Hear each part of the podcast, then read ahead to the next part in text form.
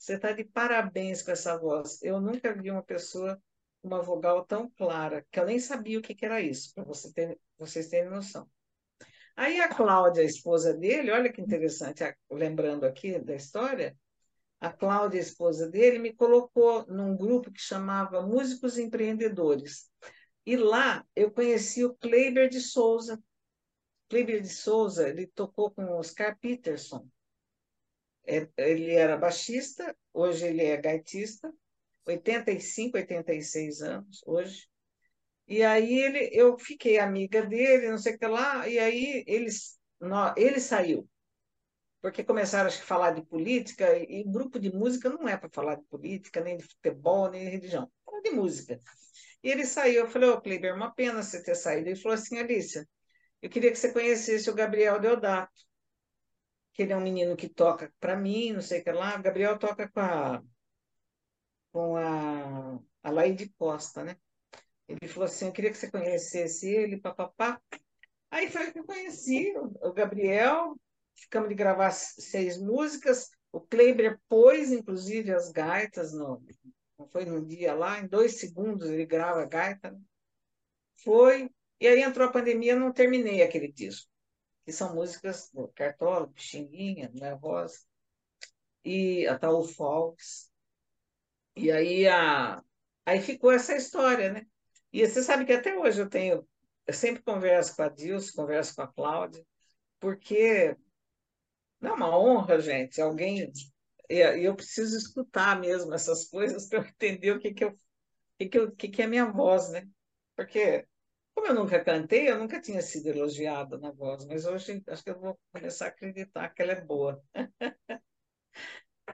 Serginho, a Alicia está falando que nunca cantou, profissionalmente, obviamente, porque ela cantava em italiano a capela no Teatro de Araraquara. E nas oh. igrejas, os hinos em italiano, Serginho. Italiano. Porque, é porque assim, ó, eu tinha que difundir, né? É, o serviço do, do, do, agente consular, né? Esse era o cargo. Era um cargo diplomático, mas era um dos serviços que você tinha que fazer, que era difundir o idioma italiano. Né? Tanto que eu fundei círculo. Eu tinha 37 municípios sob a minha jurisdição. Então, eu fundei círculos, em, lógico, com apoio das pessoas da cidade em alguns municípios, e depois eu fiz, uh, e lá em Araraquara foi o primeiro, que ele existe até hoje. E a gente fazia teatro mesmo, fazia teatro, punha terceira idade, primeira idade, punha todo mundo para dançar, para cantar, e, e normalmente eu fazia músicas a capela, em italiano. Todo, todo mundo cantava italiano. E missa, né? A gente fazia uma missa por ano uh, com música italiana. Mas a, gente, porque era assim, eu criei lá, com a ajuda de todo, todo mundo também, uh, aquela festa do nhoque, né? Que você come em pé com nhoque embaixo. Quem tem ascendência italiana sabe, né? Que tem a história de pôr a moeda na mão, o prato em cima, comer nove, guardar aquela moedinha, só gastar o ano que vem, mês, mês que vem, coisa e tal. E chegava a ter 300 pessoas. A primeira festa que nós fizemos, eu nunca vou me esquecer. Nós compramos cinco garrafões de vinho. Na segunda festa, já precisou comprar 50. Acho que na terceira a gente já comprou caminhão. Tem noção como dava certo as coisas? Então, assim, é, é, imagina, o Zácaro foi lá. É, Para mim, eu, quer dizer, eu entrei em contato com essas pessoas, Mafalda Minodzi, maestro Zácaro, né? todo mundo que lembra dele, exatamente nessa época. Eu, eu vivi uma época muito gostosa, essa época da, da, da italianidade, não sei falar, mas dessa época italiana na minha vida, no consulado, tudo, porque eu ajudei todo mundo eu não fiz a minha cidadania nessa época, porque meu pai falava assim: nunca use um cargo a seu favor. Então, eu fui fazer a minha cidadania dez anos depois só. Mas eu ajudei muita gente. A última cidadania que eu fiz foi da Ilse Scamparini, que é aquela jornalista de, que mora em Roma, né? Mora lá Mas anos, é... né? Hã? Ela se mudou para lá e ficou, né? Ficou. E para ela, para ela foi assim. Eu fiz a dela em 2002, foi uma das últimas coisas que eu fiz. Mas, assim, é, eu precisava ficar perto da minha mãe, é, e graças a Deus eu tive esse tempo de ficar com ela, assim, os últimos cinco anos. Agora, o brasileiro estragou a coisa do um dólar, né? Do nhoque, do dia do, do nhoque, porque ele bota negócio de um dólar debaixo do prato, você leva o teu dólar, bota debaixo do prato, é uma bagunça. Você vê que não é nada disso, né? Agora tem que ser euro, né? Tem que ser é. euro. Mas é, mas é, nossa, e era assim, você sabe que eu fazia mais, né? Porque tinha, no fim tinha a turma do nhoque, porque era, era muita gente.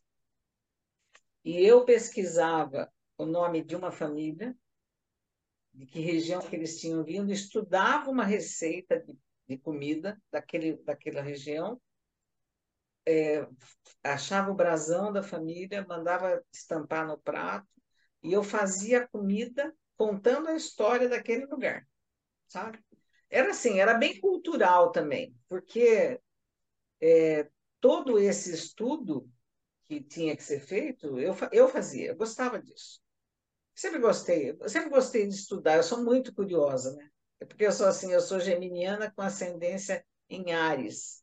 Eu preciso sempre ver o que tem atrás da montanha. Numa praia, não me chame para andar, porque você desiste no meio do caminho, porque eu tenho que ver o que tem atrás da montanha. Mas agora você já chegou, não, mas tem outra montanha lá, preciso ver o que tem. Não consigo voltar se, se eu não for ver. Mas essa ideia, essa ideia do, do, do da, da, coisa da, do prato italiano com a história e tudo é bem legal isso. Eu, a gente ia gravar, eu, eu tentei fazer um, um, programa, não consegui ainda é uma, uma mestre cervejeira, eu acho que era de São Paulo, era do interior de São Paulo. E é uma das únicas mulheres mestres cervejeiras que tem. E ela conta a história justamente da, da origem do trigo, da onde veio, da onde... aí ela faz tudo aí. Você sabe que aqui em Rio Claro tem uma menina que ela ela ela é mestre cervejeira e ela é italiana. Mazeu, família Mazeu daqui. Eu adoro essa cervejaria. Eu, eu é. acho muito legal. Tipo, a gente gravou com o Temar Dutra Filho, né? Eu não sei se é, é Júnior ou Filho. Não... É Júnior, né? É Júnior, né? E, e Altemar, tipo assim. Nossa, a cara, cara é, é, é, Não, e figuraça. E ele é mestre cervejeiro, mas ele fala: não sou mestre cervejeiro, nada, eu tenho a cerveja com meu nome. Mas, assim, é muito legal como é que ele se embranhou também no meio. E ele, ele, tipo, contando essa história, você contando essa história da galera lá de trás, Maís, essas coisas todas, aí me remeteu a ele, não sei porquê. Né, do é. velho Altemar e tudo. E ele e o gozado é que ele herdou exatamente o estilo musical e tudo, vozeirão. É o mesmo jeito, é o mesmo jeito. Ele tem em São Paulo, ele tem uma casa lá que chama Nelson, que ele faz acho que duas vezes show por semana, acho. Não sei se é um. Eu já fui lá ver ele. Porque ele é a cara do pai dele, ele canta igual o pai dele. Falei, nossa, conheci tanto seu pai, porque ia na minha casa, né? É, e, e, agora você vê o filho, né? Eu, eu, eu, acho que ele é mais jovem que eu. Mas você vê e você fala assim, olha como o mundo é muito pequeno, né? É, uma que bom que a gente tem raiz, né? Eu acho que é importante isso, a gente tem raiz, né? Pois é. Ele mora aí onde o Paulo Eduardo está hoje. É. É, é verdade. Ele, ele mora, mora, em Atibaia. Ele mora em Atibaia. Você tem um deslocamento de 100 quilômetros por dia. Dá para ouvir muito podcast nosso. Dá. Eu, eu faço muita coisa no carro, porque é, eu assim eu, eu zero as coisas que eu tenho que escutar, que é o jeito, né? Põe lá. Hoje em dia, hoje em dia a internet pega, viu, Sérgio? Hoje a internet pega até na estrada. Viu, Sérgio? Eu não posso nem falar nada porque ele é advogada, Paulo Eduardo. Dorme ela, com essa, Sérgio. Ela pode usar o que eu falar contra mim. Mas é isso, vamos ver. Então dá para escutar tudo. tudo. Tem, tanta, tem, tanta, rádio, é, web rádio, né, que eles chamam hoje em dia, que você liga aqui programas de amigos mesmo, né? Você marca presença, é importante a gente é, prestigiar, né? Agora porque você... sai, do, sai do normal, né? Sai do normal. Então você prestigia essas pessoas. É, você e... sai da formatação, né? Sai da formatação. A formatação já tem gente suficiente, e vou falar para você, tem música de péssima qualidade também. Então é difícil você pegar uma rádio boa, né? É, mas hoje, Alicia, você também está vivendo um momento que, tipo, essa coisa das redes foi muito legal, é maravilhoso. Até eu trabalho com tecnologia desde meus 20 e poucos anos, então eu sou suspeito para falar porque eu vivo com internet desde o início da internet. E, é. então, e televisão e tudo, ou seja, eu unifiquei tudo nisso aqui que a gente faz hoje, né? É, agora, ao mesmo tempo que foi uma coisa que facilitou o acesso para todos, você também disseminou o lixo, né? Porque é, todo mundo hoje é músico, todo mundo hoje é diretor de cinema, todo mundo, o teu filho sabe disso. Todo mundo é. hoje sabe filmar, todo mundo sabe fazer um filme, todo, não é assim. A gente sabe que não, não é assim. Mas o consumo está cada vez mais raso, né? Então, as pessoas não querem mais ver eu o que, que tem. A, a... Sabe o que, que me, me entristece, por exemplo? Ah, eu vou escutar esta música. Eu não, ela tem três minutos e meio, vamos falar. Eu não vou escutar ela por um minuto e vinte. Você entendeu? Ou eu escuto ela inteira, inteira, ou eu não escuto. Hoje, por exemplo, eu vim escutando Fagner, porque a Márcia me convidou para fazer um show com a Vânia Bastos, em São Paulo, e é só Fagner. Então, eu fiquei escutando, no geral, sem, sem prestar atenção nas minhas músicas, mas no geral. Porque eu tenho que fazer essa interiorização, sabe, do, dos artistas, né? Ah, se eu vou cantar jazz, ah, duas, três músicas num show, por exemplo, eu escuto todas as mulheres que cantaram aquela música e escuto todos os homens também, porque eu quero saber em que lugar eles estão, para eu não, não, não, não é nem fazer feio, mas eu, eu saber o, o que eles fazem com a voz deles. Eu não fiz aula de música, né? Não faço aula de canto.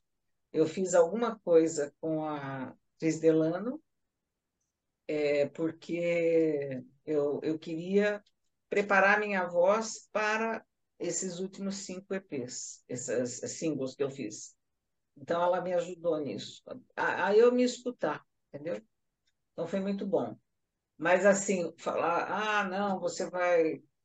Até fiz algumas técnicas com ela de aquecimento vocal, tudo, mas que eu esqueço que eu tenho que fazer isso. É, às vezes eu vou lá sem, sem nada.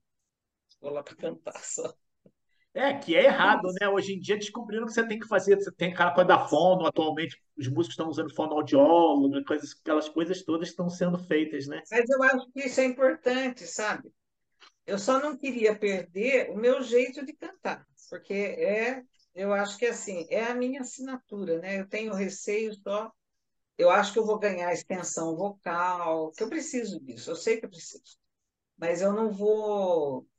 Eu não queria ficar com a técnica, eu não queria perder a emoção que eu tenho quando eu canto.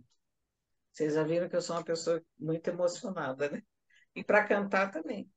Para cantar também gosto de trazer isso para a música. Tanto que, vou contar uma história, eh, tem uma música que chama Sem GPS, do Reginaldo Milton, e que ele fez. É uma letra que parece que é para uma mulher, né? Mas é para a mãe dele. A mãe dele morreu.